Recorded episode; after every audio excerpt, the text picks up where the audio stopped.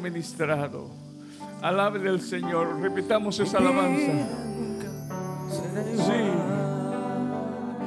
Mi espíritu y mi alma.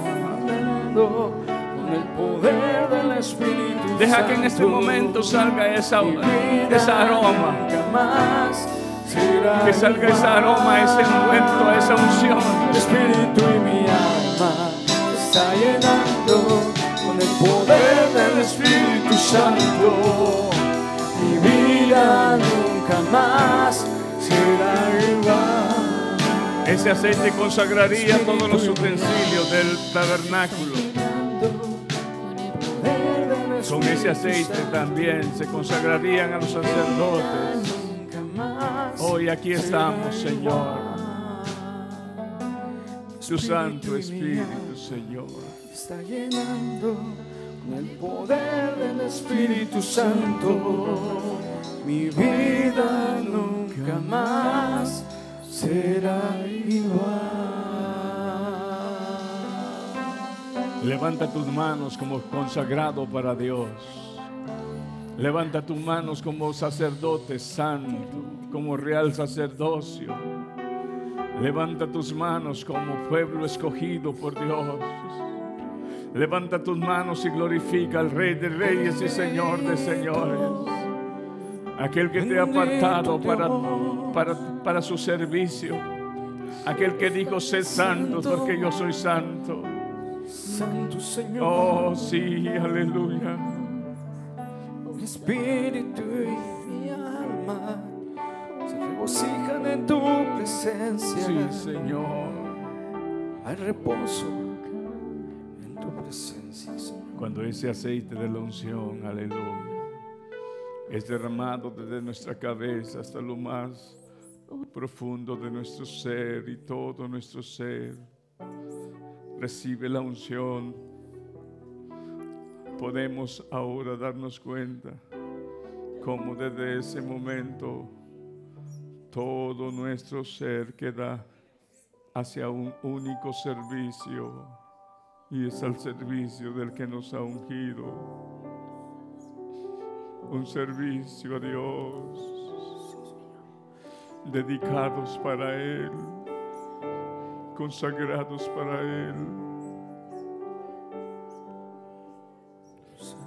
Levanta tu mano si tú eres pueblo de Dios Santo, santo, santo. y adora al Santo. Santo, santo. Y adoremos al Santo, al único Dios verdadero. Respira esa, ese olor. Respira y siente ese aroma. Oh, exquisita presencia de Dios.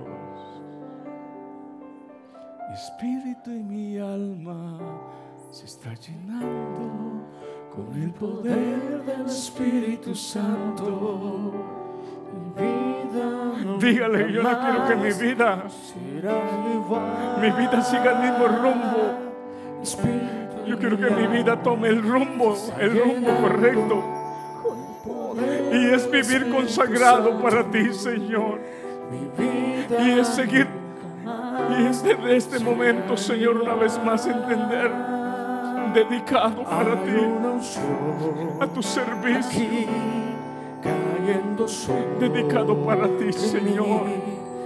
Para lo que hemos sido llamados. cambiando mi ser.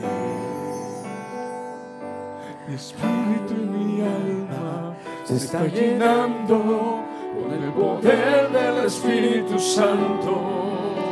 Mi vida nunca más vida, su vida. se está llenando con el poder del Espíritu Santo. Nunca más será igual. Mi vida nunca más será igual. Dice el Señor, quiero llevarte de poder en poder y de gloria en gloria. Solamente quiero que recuerdes que tú eres mío, que te he ungido para que seas mi pueblo santo, apartado Porque muchas veces no comprendemos eso. Perdónanos, Señor.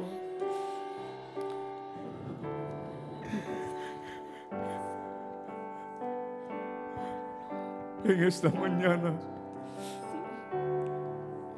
te pedimos perdón. Porque quizás muchas veces no hemos entendido el verdadero significado de lo que santo significa. Santo significa, hermanos, en muchas de sus definiciones, pureza, puro. Y eso puro no puede estar mezclado con nada porque deja de ser puro. Y nosotros llamándonos santos, muchas veces por descuido, no nos hemos dado cuenta que muchas cosas a veces han querido entrar a contaminar. Pero aquí estamos, Señor, queriendo comprender lo que tú nos dices. Tú eres santo y quieres que también nosotros seamos santos, un pueblo llamado a ser consagrado para ti separado de la inmundicia que contamina. Si tú eres santo, si hoy el Señor se te ha santificado a ti y a mí, esa santidad ya no puede estar mezclada con egoísmo. Porque entonces dejarías de tener esa calificación de santo. Si eres santo, eso se llama ser separado también de todo aquel egoísmo, toda aquella venganza, toda aquella mentira. Oh Padre, en este momento recordamos lo que tu palabra dice. El que ama al mundo se constituye enemigo de Dios. Y no podemos tener una mezcla entre amar a Dios y amar al mundo, iglesia. O amamos al mundo y todos sus placeres y deleites. O nos separamos y nos consagramos y nos somos ahora santificados por el Espíritu Santo solamente para Dios. Aquí estamos, Señor. Aquí estamos, Señor. Sé santo, dice el Señor, porque yo soy santo. Sé santo, dice el Señor, porque yo soy santo. Muchas gracias, Padre. En el nombre de Jesús. Gracias, Espíritu Santo, por ministrar y tratar con lo interior de nuestro ser. Alúmbranos a través de tu palabra. Enséñanos. Corrígenos. Redarcúyenos. Instruyenos. Muchas gracias, Padre. Oramos por aquellos, Señor, que presentarán sus ofrendas con acción de gracia a ti cada quien, Señor, que conforme en su corazón ha propuesto, Señor, dar de lo que tú das, Señor, sea bendecido. Y aquel Señor que no lo tiene, Dios mío, que ahora nosotros como iglesia también, Señor, podamos ver su necesidad y podamos bendecirle. Le suplicamos por aquellos que están enfermos, Señor, aquellos que están, Señor amado, en casa en el nombre de Jesús te pedimos que restaures, Señor, sus cuerpos. Sánales, mi Señor. Aquellos, Dios Santo, aleluya, que quizás, oh Dios, en este día estarán presentes, Señor, en el siguiente servicio. Prepara sus corazones. Para los que estamos acá, Señor, somos conscientes, Dios mío, que venimos, Señor, con un solo propósito, a reunirnos. Esta es una reunión de los santos los que hemos sido santificados con la sangre de Cristo, los que hemos sido lavados con la sangre del Cordero, los que ahora entendemos que ya no podemos vivir para el mundo ni para nuestros propios deseos, sino que solamente para ti, Señor.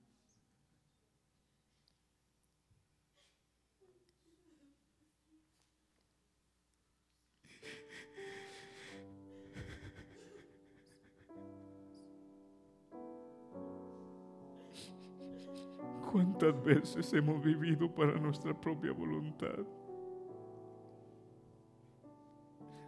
Y se nos olvida que hemos sido rescatados de las tinieblas para ahora vivir para nuestro Señor, para nuestro dueño, para nuestro Padre. Perdónanos, Señor si en vez de tener como prioridad el hacer tu voluntad,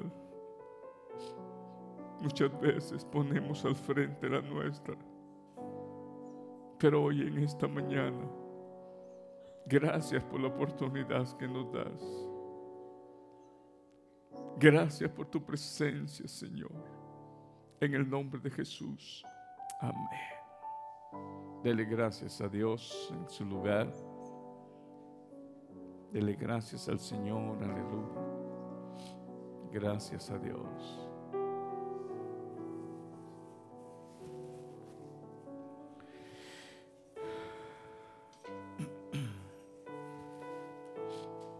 Me pregunto, ¿cuánto se deleita usted en la presencia del Señor? Cuando alguien se deleita frente a la presencia de alguien, ¿sabe usted que no existen las horas, ni los días, ni los meses? Me recuerdo, y creo que usted se recuerda también, cuando pasamos la etapa de nuestro noviazgo con nuestras, que ahora son nuestras esposas, quizás los padres de nuestra novia nos dijo, puedes estar solamente una hora. Y aquella hora con aquella novia o, aquel novio que le corresponde a las mujeres se hacía tan cortita y no queríamos estar solamente una hora, queríamos estar dos, tres, cuatro horas. ¿Y sabe usted por qué? Porque aquella compañía y aquella presencia se nos hacía tan grato el poder compartirlo con ella, o en este caso las mujeres con él. Ahora, ¿qué tan enamorados estamos con el Señor? Que cuando nos metemos en oración y adoración a Dios, la verdad, no quisiéramos salir de eso. Pero ¿qué pasa cuando muchas veces en nuestro corazón aparece la indiferencia, el aburrimiento? Es ahí donde debemos preguntarnos, ¿qué tan enamorados estamos del Señor? ¿Sabe qué, hermano? Es hermoso ver que cuando adoramos al Señor, tengamos que pedirle a la iglesia que se levante del suelo porque va a comenzar el mensaje. Pero qué triste es decirle, hey hermano, despiértese, vamos a comenzar el mensaje. ¿Qué tal si comenzamos a poner en el orden nuestra vida y decir, ¿qué tan enamorado estoy yo de Dios? ¿Qué tan enamorado estoy yo de mi Señor? Cinco minutos quizás o diez pero bien reverenciados y bien presentados y bien dedicados. Y luego se convierten en 20, luego se convierten en 30, luego pasa una hora y usted no quiere salir de ese, de ese momento de diálogo que tiene con el Señor. Pero ¿sabe qué es eso? Esa es la respuesta de una persona, una persona que ama la presencia de Dios. Hemos estado hablando del tema y continuamos con el tema del viernes en esta mañana. ¿Alguien se recuerda del tema? ¿Sí? Ya miraron ahí, ¿verdad? Las vestiduras de los escogidos. Abra sus Biblias, por favor, en el nombre del Señor, en Colosenses. Y miremos lo que la carta a los colosenses en el capítulo 3 nos enseña, quiero decirles que seguiremos enseñando al segundo servicio. Todos ustedes pueden ir a comer y a descansar, pero yo me quedo aquí. Excepto los músicos, también van a estar aquí conmigo. Pero todos los demás, después de este servicio, pueden ir a descansar y nosotros continuamos con el segundo servicio. Dice la escritura en Colosenses, y, vamos a ver lo que el siervo Pablo está dirigiendo a esta iglesia a través de este mensaje. Hablábamos y el Señor ministraba nuestros corazones de una manera bien, bien hermosa. el verso 12, capítulo 3, verso 12. Vestíos pues como escogidos de Dios. En primer lugar vamos a hablar de una vestimenta, hablábamos de unas vestiduras que hacen reconocer quiénes somos. Ahora, ¿usted sabe quién es? Ahora en el Señor, ¿qué somos? Dice hermano, discípulos. Miremos en primer lugar lo que nos dice, hermanos, el siervo ah, Pedro. En 1 Pedro capítulo 2, versos 9 y 11. Vamos a ver lo que nos dice Primera de Pedro, capítulo 2, y eso nos va a ayudar a nosotros a que en esta mañana podamos ver la forma en la cual el siervo Pedro podía analizar esto. Primera de Pedro, capítulo 2, verso 9. Ok, mas vosotros sois linaje escogido Ok, en primer lugar, usted ya no es un esclavo de Satanás. Usted ya no es un ciego. Usted ya no es un, un extranjero. Usted ya no es este, un, un hijo bastardo. Usted y yo ahora somos escuche usted bien, somos linaje escogido. Pongámonos a pensar en el linaje escogido en un reinado. Tenemos que llevar nuestra idea a lo que significaba en los tiempos antiguos los reinados y a lo cual se le llamaba el linaje escogido. Escuche usted bien, por favor, porque si usted no, no anota hoy, el día de mañana, le van a preguntar, ¿usted quién es ahora en el Señor? Y usted va a decir, pues yo, yo soy un gusano. Sí, eh, eh, externamente ante los ojos de Dios somos una vil llaga y un vil gusano. Pero por por Cristo, ahora hemos tomado una nueva posición en los lugares celestes frente a Dios. Y frente a los ángeles mismos, Dios nos ha dado a nosotros un hermoso lugar. Eso es lo que Él ha hecho por nosotros. Pero por nosotros mismos, nosotros mismos, el profeta dice, yo soy un gusano y soy una llaga podrida y mis mejores obras son como trapo sucio. Ahora, el hecho de que entendamos que la Biblia nos enseña a nosotros que somos, fíjese aquí, no se desconcentre, que somos nosotros, somos nosotros como, un, como, una, como una hierba, como la hierba, nuestra vida es como la hierba del campo, que en este momento florece y unas cuantas horas se seca y se muere y se desaparece. Eso es cierto. Comprendamos bien nuestra parte natural de hombre, de humanos, pero ahora entendamos nuestra parte espiritual donde Dios nos ha puesto. En nuestra parte humana nosotros podemos entrar en lo que Cristo dijo. Sin mí, dijo el Señor Jesús, nada podéis hacer. Entonces, sin Cristo nada podemos hacer. Ahora, en el plan que Dios nos ha puesto nosotros por medio de Cristo, ahora podemos entender que somos real sacerdocio. Si usted se da cuenta aquí dice eh, linaje escogido linaje escogido.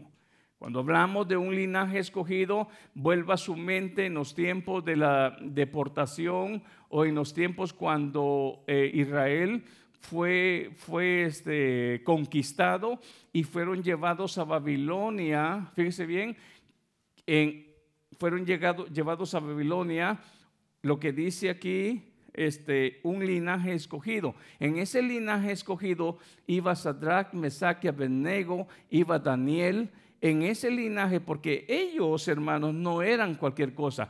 Estos mismos, estas mismas naciones, hermanos, escogieron de los más sabios, de los, de los que habían ellos capturado. De hecho, Sadrach, Mesach y Daniel no eran hermanos cualquier persona, eran de este mismo linaje de Israel. Entonces automáticamente nos damos cuenta nosotros, que ¿a qué se le llamaría un linaje escogido en Israel?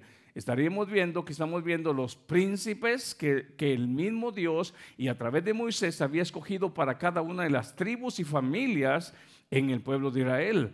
Nos estamos dando cuenta también los sacerdotes, los levitas, todo ese pueblo separado para un servicio en Israel era un linaje escogido. ¿Por qué, hermano? Porque llevaban a cabo una labor en el pueblo, una labor en los propósitos de Dios. De hecho, hermanos, de hecho, aquellos 250, si no estoy mal, que se unieron a, este hombre Coré, habían sacerdotes, hermano, que eran servidores de Dios y lamentablemente por la mala influencia de Coré, ellos también fueron quemados por el fuego de Dios. Ahora, fíjese usted algo. Dios no quiere que olvidemos nosotros quiénes somos. En primer lugar, si estamos hablando aquí en Colosenses 3:12, vestidos como escogidos de Dios. En primer lugar, tenemos que entender quiénes somos. Si somos escogidos de Dios, entonces el siervo Pedro dice, somos linaje escogido. Segundo, real sacerdocio. Si usted se da cuenta, entonces no ahora el pueblo del Señor, los que hemos sido lavados con la sangre de Cristo, no somos cualquier títere del pecado ni cualquier títere de Satanás. Somos ahora algo especial para Dios. Usted tiene que creerlo, porque si yo no lo creo, si yo me sigo creyendo una llaga podrida toda mi vida, lo tengo que entender por el lado humano, pero por el otro lado del lugar que Dios me ha dado, tengo que entender que soy, que soy lo que dice aquí, que linaje escogido. Esto no solamente se lo da esta palabra Pedro a los judíos. Recuerda que ahora en Cristo ya no hay división entre judío y gentil, ni esclavo ni libre. Ahora en el Señor todos tomamos una posición y esa posición es de linaje escogido. Hablábamos en una oportunidad de esta palabra. Si usted tiene un vestido, si usted tiene un vestido blanquito, un vestido blanco, usted tiene un vestido blanco y, se da cuenta, hermano, que, que esto está lleno de grasa, ¿qué va a hacer usted? ¿Va a pasar, hermano, con su brazo así? ¿Qué va a hacer? ¿Se va? ¿Se va a separar? Eso lo que lamentablemente ha, este, muchas veces estancado al pueblo de Dios de no ver cómo Dios se mueve en cada persona porque no comprendemos cuál es la voluntad de Dios. No podemos distinguir entre la voluntad de Dios y la nuestra.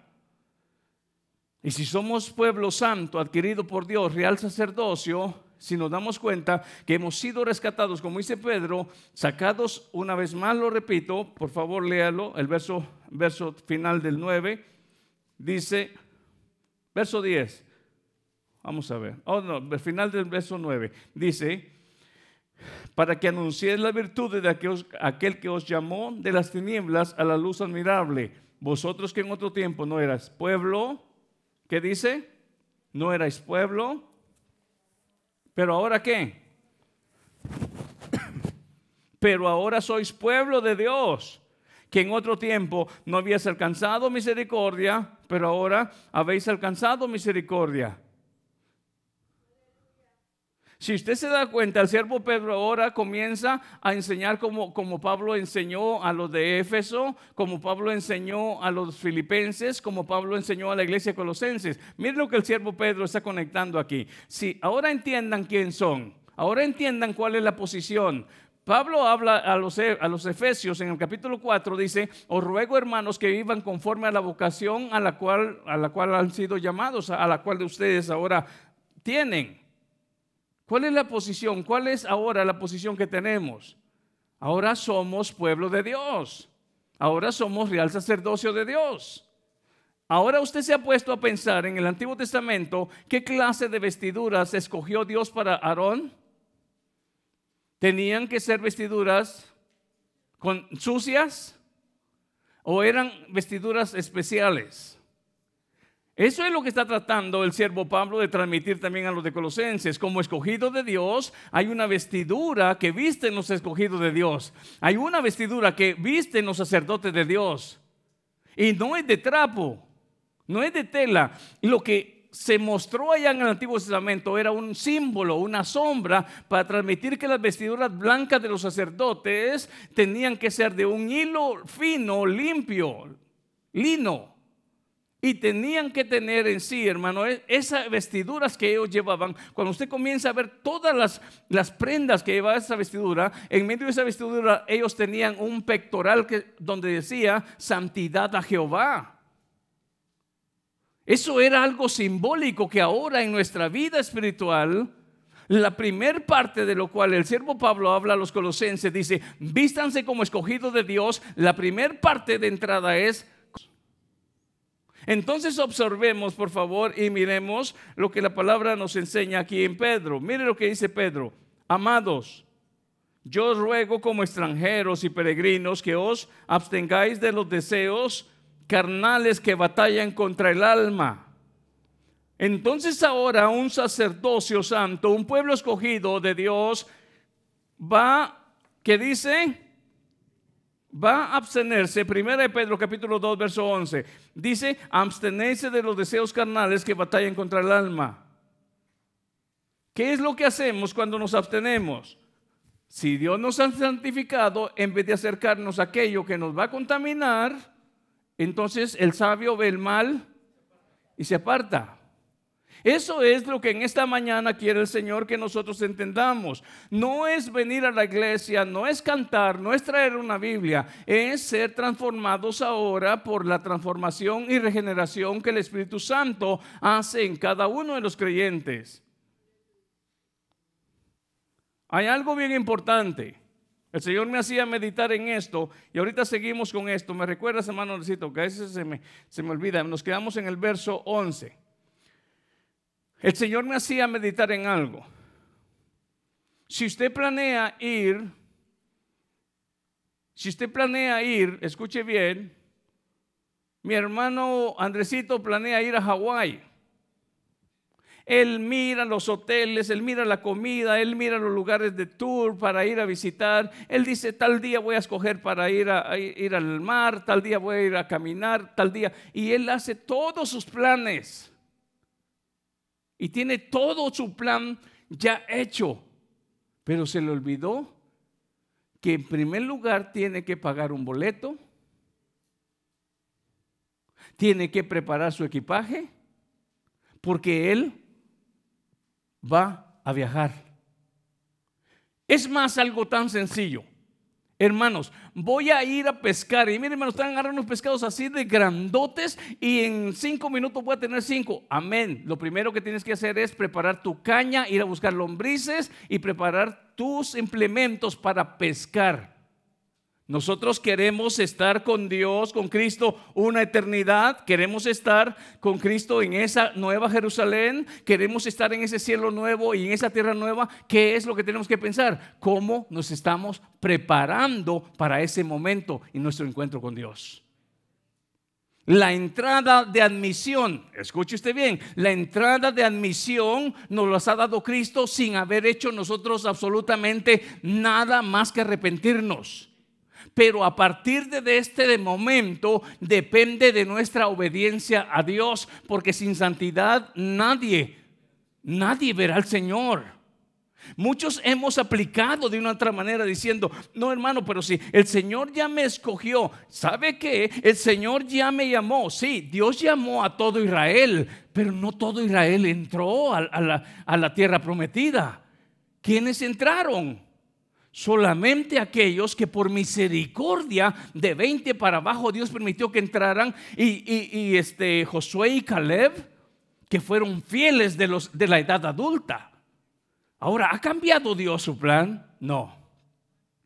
Ojalá entendiéramos que la gracia, la gracia, hermano, no tiene esa fractura de decir, hermano, no, pues tú puedes vivir eh, este, de una manera inmunda, este, siempre conectado al pecado. Eso no significa, hermanos, eso no significa que nosotros, este, en nuestro estado con el Señor, no pecamos. Sí, diariamente, dice 1 Juan, aquel que dice que no peca, es un mentiroso. Hay una gran, una gran diferencia entre estar siendo esclavo por todo esto que antes nos tenía a nosotros presos, a más que alguna vez un pensamiento, una acción, entendemos que no fue del Señor, sino que fue de nuestra propia sentimiento, nuestro propio razonamiento. Y luego viene el Espíritu Santo y dice, hey, te equivocaste. Pero ¿dónde viene una vez más este, la reconciliación cuando decimos, Señor, es cierto, me equivoqué, perdóname. El Señor nos perdona. El Señor borra esa ofensa. Y cuando venga el Señor y nos encuentre a nosotros haciendo el bien, es ahí donde se cumple lo que en una oportunidad se hizo acá un drama de las diez vírgenes. Cinco eran insensatas y cinco eran prudentes. Las prudentes mantenían su lámpara llena. Las insensatas no se dieron cuenta que podía hacerles falta durante pasaba la noche. Entonces, ahora pongamos y analicemos en esta palabra. Fíjese usted bien, en el verso 11, ¿verdad, hermano? Gracias por recordarme. Eso. Verso 11. Amados, yo ruego como extranjeros y peregrinos que os abstengáis de los deseos carnales que batallan contra el alma. Verso 12. Manteniendo buena vuestra manera de vivir entre los gentiles, para que en lo que murmuran de vosotros como de malhechores, glorifiquen a Dios en el día de la visitación al considerar vuestras buenas obras. Ahora observe usted, vamos a regresar ahora a donde entramos, Colosenses capítulo 3, verso 12. Vestíos pues como escogidos de Dios. Punto número uno, santos, santos ¿Entiende usted ahora lo que significa ser santo? Hablábamos el viernes, el siervo Pedro habla de vestirse de una manera correcta, de una manera este, decorosa a las mujeres, y eso tiene un nombre y tiene cierto grado de honor. Pero las vestiduras de un escogido, las vestiduras de un, de un sacerdocio real, ya ahora ya no son conforme al Antiguo Testamento de telas. Ahora son expresadas en cuestiones espirituales. Y esto, en primer lugar, representa la primer prenda mencionada en esta vestidura, santidad o ser santos. ¿Cuál es la manga de la camisa, hermano, de su camisa? Muéstreme la manga de su camisa. Sí sabe. Si esa manga de esa, el puño de la camisa, eh, el puño es este. Así se le dice, es solo de aquí. Sí. Creo yo, yo era sastre, creo que así así se dice. Sí, ¿verdad? Ok. Es comenzar a conocer las partes de nuestra vestidura. Las mujeres pueden decir blusa, falda, medias, zapatillas. Ahora analicemos por un momento y comencemos a conocer las vestiduras de los escogidos. Si usted es real sacerdocio, si usted ahora es nación santa, pueblo adquirido por Dios, rescatado de las tinieblas a la luz, entonces debemos de entender lo que Pablo está transmitiendo a, la iglesia de Colosas, cómo se visten o cuáles son las vestiduras de los escogidos. En primer lugar habla santidad o ser santos. ¿Qué significa o qué declara la Biblia o qué enseña Dios a través de la escritura que significa santidad? En primer lugar tenemos que tener en mente que al conocer la palabra ser santos, mucho pueblo dentro, dentro de muchas iglesias o dentro de la iglesia en general, en el mundo, muchos no saben lo que significa ser santo. ¿Desde cuándo se es santo? ¿Cuándo comienza la santidad? Desde el momento que fuimos rescatados del mundo de las tinieblas, del gobierno de Satanás, de la ceguera, cuando fuimos sacados de las tinieblas, dice Pedro, a la luz admirable, separado. La palabra santo significa separado del control de Satanás, separado del dominio. Desde ese momento nosotros comenzamos, por la gracia de Dios, a ser mencionados como justificados y por ende se nos añade el nombre de santos. Pero recuerde usted que la santificación también es gradual. Si usted lee las cartas que Pablo manda a las iglesias, lo primero que él dice a los santos de Colosas, a los santos de, de la ciudad de Éfeso, a los santos.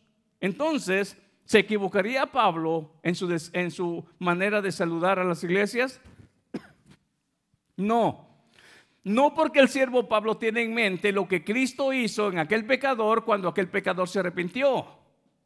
Pero eso no significa que este hombre no tenga o esta mujer no tenga un, un camino por recorrer. Desde ese momento que somos sacados del mundo de las tinieblas, comienza lo que se le llama el camino a la santificación, pero santificación que gradualmente va enseñando niveles de crecimiento, alcanzando la estatura, como dice Efesios 4, 11 en adelante, la estatura del varón perfecto. El carácter de Cristo se va plasmando y se va formando en cada uno de lo que entendemos que ya no somos, que ya no somos este siervo de Satanás, sino que ahora somos sacerdotes real sacerdocio. Y como real sacerdocio, yo tengo que entender ahora que mis vestiduras tienen que estar limpias, no sucias. Fornicación, malos deseos, ira. Esa es la gran diferencia. Entonces es aquí, si nosotros como sacerdotes comenzamos a contaminarnos con esto, ¿dónde queda la santidad? Hermanos, es que no hemos entendido. Hermano, pero sigo a la iglesia, sigo siguiendo a la iglesia, sigo orando, hermano. Sigo ayunando, sigo dando mi diezmo, sigo dando mi, mi ofrenda. Sí, pero esa agua ya la mezclaste con algo, dejó de ser agua pura. Ese traje ya se contaminó de fornicación. La verdad, verdad, en ese hombre o en esa mujer no hay santidad. Hablemos lo que es. Sí, hermano, pero todavía tiene una, una, una, vamos a decir así en términos este, eh, hispanos, una pata, dice, una pierna blanca. Podrá tener algunas virtudes todavía buenas, pero ya no es puro. Observe. Si lo abro y le echo unos tres granitos de sal, tres, uno que le eche. Uno. Lo llevamos al laboratorio, muchachas, donde ustedes trabajan en la clínica y examinan esa botella. ¿Va a salir ese pequeño grano que se echó en esa? ¿Nos hemos puesto a pensar eso? Ahora se da cuenta por qué el siervo Pablo dice, en todo lo que es de buen nombre, en todo lo que es digno de alabanza, en todo lo que es puro, en eso pensar. Porque si nosotros no comprendemos que con algo tan pequeño se contamina y, comienza a ser afectada la santidad, entonces muchas veces no nos vamos, no vamos a tener el cuidado, no vamos a tener cuidado de en vez de acercarnos que nos manche nuestro vestido, si no lo tenemos ese cuidado, pero ya cuando entendemos que cualquier cosa nos contamina, nos puede contaminar, nos alejamos.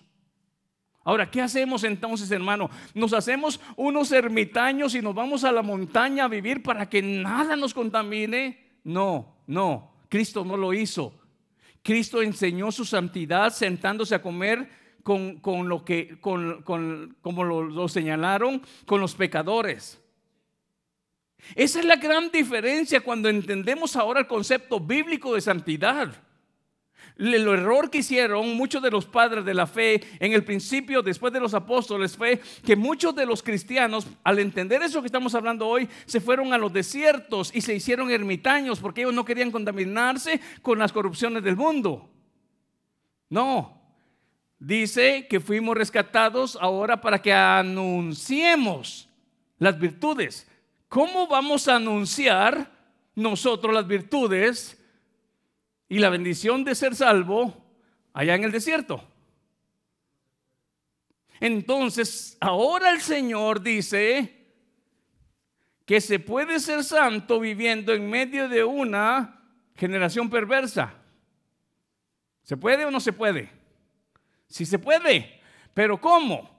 Porque nuestra santidad no depende de una apariencia, sino que nace de lo más profundo en mi relación con mi Señor. Sí, es ahí donde nosotros podemos darnos cuenta cómo es que Cristo fue capaz de entrar a la casa de un, de un publicano, cosa que los fariseos juzgaron diciendo, entró a la casa de pecadores se sienta con prostitutas y ladrones. ¿Se puede ser santo? manchó sus vestiduras Cristo por sentarse o permitir que una Magdalena lavara sus pies? Perdió su santidad Cristo al entrar a la casa de saqueo y él siendo, eh, eh, ¿cómo se dice?, señalado como, como un ladrón, porque era cobrador de impuestos. No. Es aquí donde entonces nos damos cuenta que ya no son solamente aspectos religiosos, sino que es una relación verdadera con Dios. Y sabe que hermano, me ministró algo el Señor y me tocó bien duro. El viernes yo llegué a mi casa y el Señor me recordó una palabra y me, me tocó bien duro el Espíritu Santo a través de esto.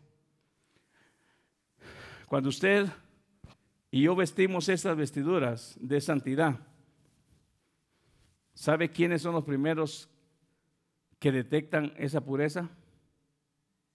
¿El pastor? No. Los, los, los, los, este, los líderes? No. ¿Aún nuestra familia?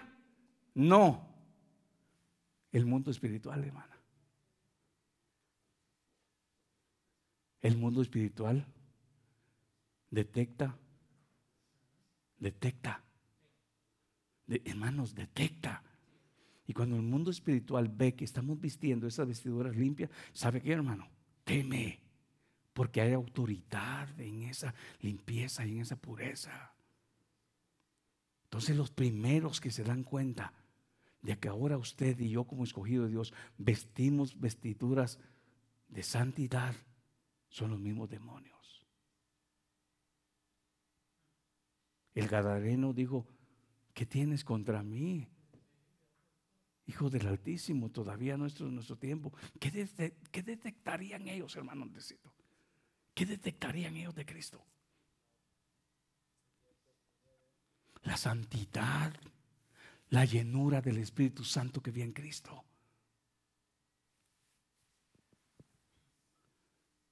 Y cuando los mismos demonios detectan eso, ¿sabe qué?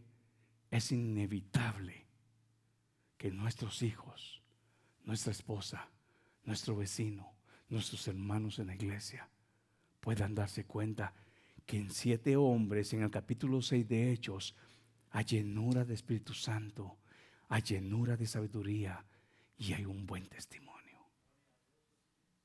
Hechos 6. Entonces observe usted, si nos damos cuenta entonces ¿Qué significa ser santo? Miremos lo que dice Levíticos capítulo 19, verso 1.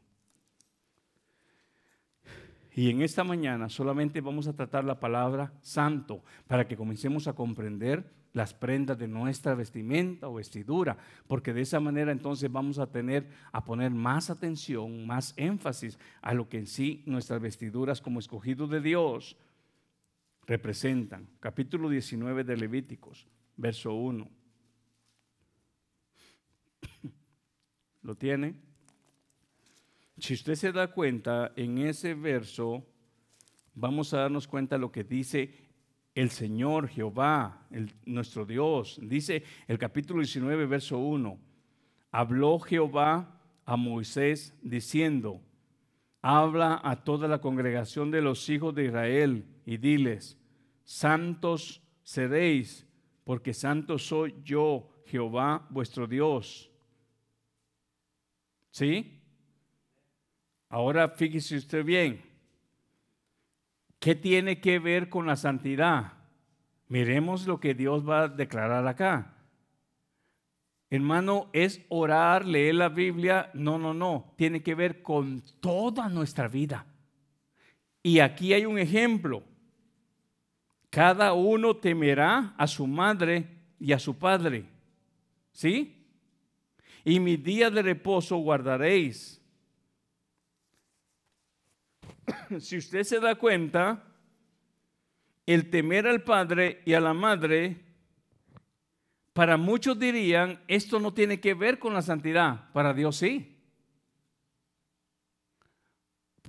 Escuche usted bien, honrarás a tu padre y a tu madre. Esa es una gran verdad pura, honrar. Cuando no se honra, entonces ese mandamiento o esa verdad se contamina. Entonces, queramos admitirlo o no, eso que tiene que ver con santidad es el comportamiento ahora de un pueblo que ha sido sacado de la esclavitud, sacado de las tinieblas, ahora es el testimonio de mi en mi nueva posición mi conducta como sacerdocio real, mi conducta como, como nación santa, mi conducta ahora como pueblo escogido por Dios. Eso es, eso es lo que ahora, hermano, eso es tan pequeño, sí, tan pequeño, muchas veces lo hemos visto, pero tan importante para Dios. Entonces observe, por favor, y mire, dice, cada uno temerá a su madre y a su padre, y mi día de reposo guardaréis. Yo Jehová vuestro Dios, no os volveréis a los ídolos. ¿Eso también puede corromper nuestra santidad? ¿Qué es un ídolo?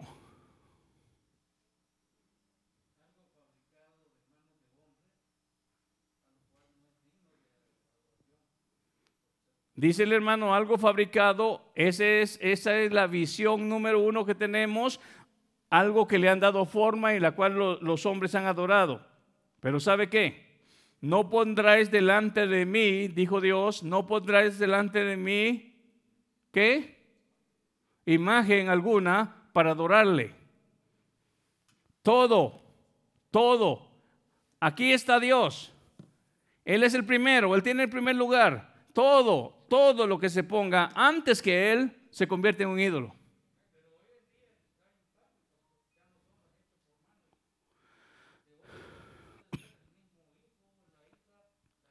A eso voy. Todo lo que se pone como prioridad antes que Dios se convierte en un ídolo. Entonces aquí se puede romper también, puede puede ser mi, ídolo cualquier otra cosa. Y yo puedo decir, hermano, pues yo nunca me he arrodillado este, ante una imagen, entonces, ¿cómo me va a amar usted idólatra?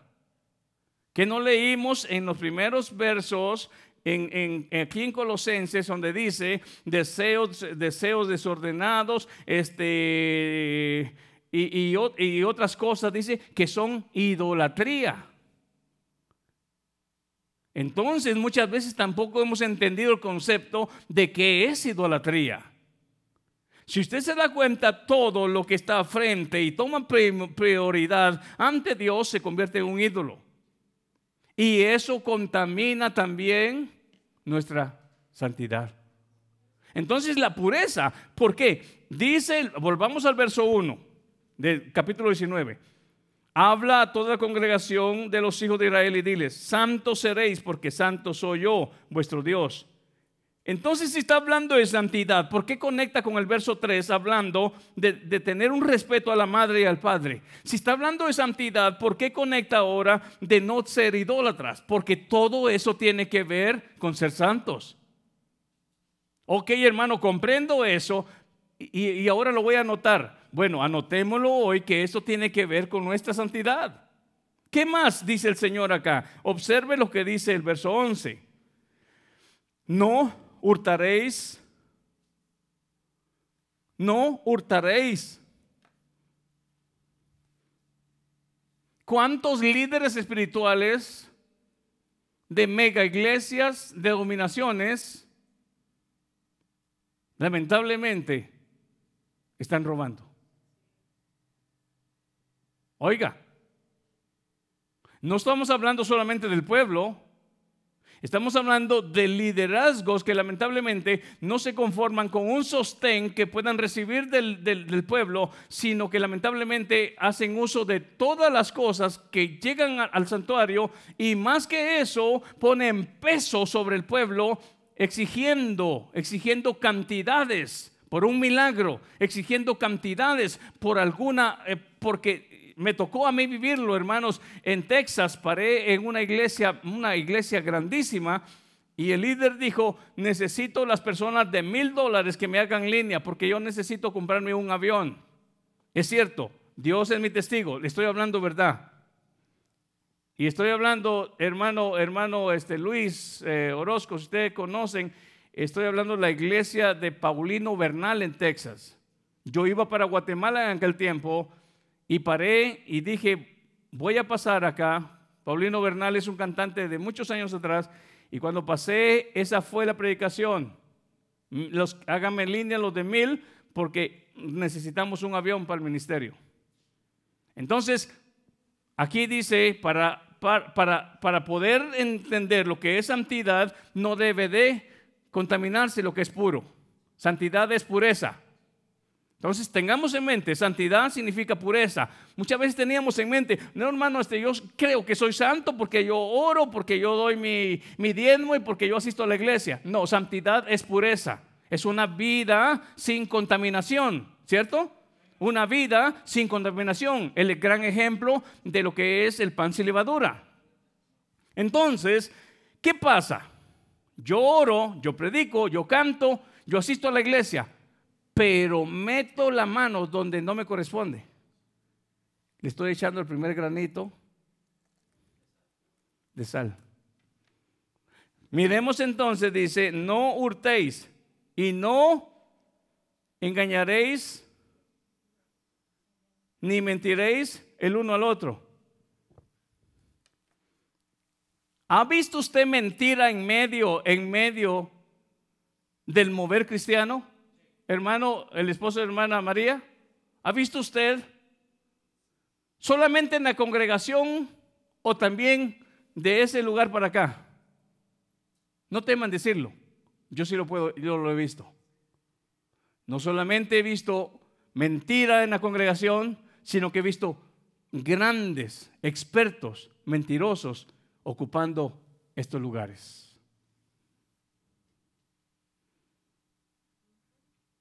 Entonces, ¿dónde queda la santidad de la iglesia? Al descuidar todo esto. ¿Ha visto usted engaño en medio de la congregación? Sí. ¿De solamente los congregantes o del liderazgo espiritual? Ahora sí se da cuenta usted cuánto lamentablemente por no ver lo que la escritura dice, se ha contaminado la casa de Dios.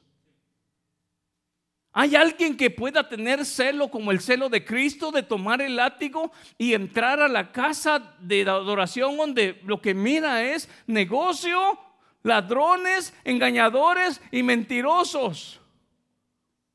Y agarra el látigo y comienza a sacar a los cambistas de dinero, a los vendedores de animales y dijo con el celo que tenía, mi casa, casa de oración será llamada, no cueva de ladrones.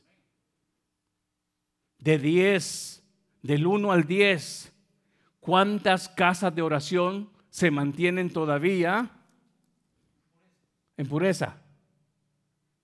¿Y cuántas que se llaman casas de oración simplemente son cuevas de ladrones? Hermanos, esta palabra, si estamos comenzando a entender las vestiduras de los escogidos, tenemos que entender lo que santidad significa. Entonces, ¿cómo, ¿cómo encontrará Cristo cuando venga por su iglesia? ¿Cómo encontrará a esa congregación que no ha entendido que el mentir, que engañar, que el robar, todo eso perjudica su santidad? ¿Viene el Señor por una iglesia contaminada? Pondremos en acción lo que alguien predicó. Dice, media vez aceptaste a Cristo, el Señor te lleva y cuando estés en las nubes se va a dar cuenta, oh estabas contaminado. Dice, te vamos a echar a la gran tribulación para que te limpies. la gran mentira, la gran herejía, eso no es cierto. Eso es una gran mentira. ¿Sabe usted, hermano? Señor, ¿quién entrará en tu santuario? Dijo el salmista en el Salmo 24. El limpio de manos y puro de corazón.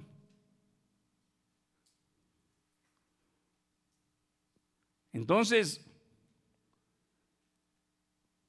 por alguna razón cuando Cristo habló de una fiesta y en medio de la fiesta se encontró uno que no traía traje de fiesta, es que nadie puede estar en una fiesta sin, sin el traje adecuado. No porque al Señor se le vayan a colar. El Señor lo, mencionó como un ejemplo, como un ejemplo que alguien se filtró en la fiesta sin el traje adecuado. Y cuando lo detectaron, lo sacaron. Pero no porque estaba diciendo que cuando Él venga por su iglesia, algunos se le van a colar. Y allá en el cielo le van a decir, ay, pero si todavía eras un ávaro. ¿Saben qué? Se nos coló uno. Échenos a la gran tribulación para que se purifique. Mentira, eso no es el mensaje que Cristo dio. Lo que Cristo está manifestando es la gran importancia de vestir las vestiduras de gala que se deben de usar en una fiesta y en unas bodas. Y en esta que son las bodas del Cordero, no se puede usar unas vestiduras sucias, contaminadas. Porque la novia vestirá vestiduras blancas de lino fino. ¿Y sabe qué significa lino fino? Pureza otra vez. Entonces, si nos damos cuenta en este momento, ¿cómo estamos de tiempo? ¿Mm? ¿Faltan 15 para las 11 o para las 10? Para las 10. Ok. ¿Les gusta el tema? Y como quiero que con la ayuda del Señor sigamos aprendiendo y ni terminamos el paso de lo que es santidad o santo, yo voy a seguir con este tema. Pero ¿qué tal si usted llega a su casa? Porque esa es una prenda que, viste, que debemos de vestir. Si usted es escogido de Dios, si usted ha sido lavado con la sangre de Cristo, nos debe de preocupar. Porque sin esa prenda, el Cristo viene y ¿cómo estaremos frente a Él? Es cierto y tenemos que entender dos pensamientos que a veces batallan en la, cabeza de muchos. Sí, hermano, pero mientras vivamos en este cuerpo vamos a errar. Sí, vamos a cometer errores, pero no significa ser esclavos del pecado y ser títer de Satanás una vez más. Porque dice también el mismo Juan que dice, aquel que dice que no peca, hace mentiroso a Dios porque todos pecamos. Pero luego en los capítulos adelante, el mismo Juan dice, aquel que practica el pecado es del diablo. O sea que la palabra no se contradice. Entonces, ¿Cristo viene por sus hijos, por su iglesia o por los del diablo? Él viene por su iglesia, los que han sido rescatados del gobierno de las tinieblas, del gobierno de Satanás y ahora en Cristo, en el reino de luz, hemos comenzado a aprender y a, tomar día con día lo que se llama la santificación continua. Aquel que robaba ya no roba más, aquel que mentía ya no miente más, aquel que hurtaba no hurta más. Entonces progresivamente el carácter de Cristo se comienza a notar en nosotros y entonces esa pureza comienza a ser día con día más evidente en nuestro caminar. Entonces, ¿sabe qué, hermano? ¿Qué significa eso? Sin mis palabras, sin mis pensamientos, sin mis acciones, habían algo que contaminaba mi santidad. El Señor nos enseña a despojarnos, a despojarnos. Como hablaba en Colosenses, dice, este, hagan morir todo aquello terrenal que batalla en ustedes, aquello, este, fornicación, idolatría, este, malicia, todo eso. Entonces, esa agua, esa agua comienza a quedar en el estado de pureza y eso se llama santidad. Hay una cosa, hermano, de ser declarados santos cuando somos apartados y otra cosa, entender cómo la regeneración interna que hace el Espíritu Santo y la palabra de Dios nos enseña día con día, como dijo, como dijo Saqueo. Cuando Cristo entró a la casa de Saqueo, Saqueo entendió que a algunos les había cobrado de más. Y de ese momento dijo Saqueo, ¿saben qué? Si a alguien he defraudado, de acuerdo a la ley, si alguien robaba una cosa, él tenía que devolverlo en cuatro tantos. O sea que, ¿sabe qué, hermano? Saqueo dijo, si hice trampa, te hice trampa, mi hijo, te robé, te robé, este, te robé unos lentes, te tengo que devolver cuatro. Y eso se llama fruto de arrepentimiento. Wow. Y muchas veces no lo hemos entendido así. Pero hoy vamos a entrar en esa línea. Despidamos con una alabanza, hermano. ¿Cuántos se han gozado? Se hizo hasta pequeño el tiempo, ¿verdad? pero vale la pena.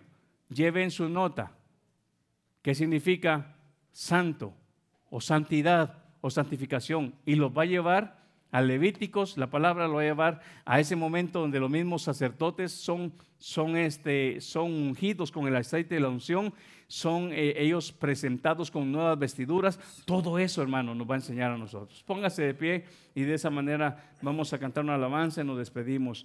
Y como decíamos al principio, del mensaje, sus ofrendas y sus diezmos. Ahí está mi hermana Estela al salir. Y este, lo que en su corazón el Señor ha propuesto, hágalo para el Señor. Padre, en el nombre de Jesús, gracias.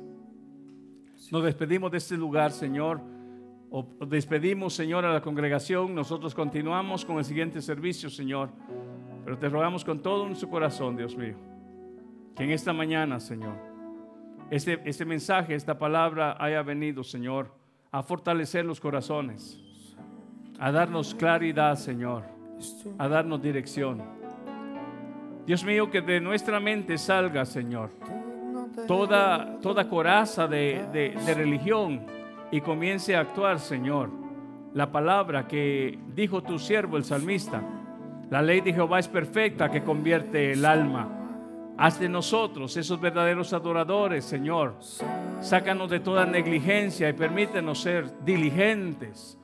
Que podamos entender, Señor, cómo visten, cómo visten los escogidos de Dios. Ahí si tú estás en tu hogar, si, quizás nunca habías meditado, que la santidad es parte de este vestuario de los escogidos de Dios. Es hoy, hoy es hoy que debemos de meditar qué tan importante es poner atención a lo que santidad o ser santo significa. Ayúdanos, Padre. En el nombre santo de tu Hijo amado, te damos gracias, Señor. Muchas gracias, Padre. En el nombre de Jesús. Amén, Señor. Santo eres. Santo eres, Señor. Muchas gracias, Señor. Dios les bendiga, hermanos. Este con la ayuda del Señor oramos por cada uno de los hermanos que en este siguiente servicio estarán con nosotros y ustedes pues vayan a, descansar, a desayunar, a compartir el resto del día. Mi hermano Wilmer tiene una hoja ahí que dice, ah, Antes de que se vayan, hermanos, quiero decirle de que ahí tenemos una lista por si usted quiere asistir al próximo servicio. Anote su nombre y la hora en la que usted va a venir porque necesitamos tener un orden de cuántas personas vamos a tener por servicio, porque no podemos tener más de 50 personas, así que si usted ah, quiere asistir al próximo servicio el próximo domingo, ahí en la entrada está la hoja, anote su nombre y la hora en la que usted va a asistir. Por favor, si usted quiere continuar viniendo a esta hora mientras dure esta restricción, anótese ahí como asistente de 8 a 10. Gracias, hermanos. Vamos a, salir entonces para darle oportunidad si viene este, con sus carros otra parte de la iglesia.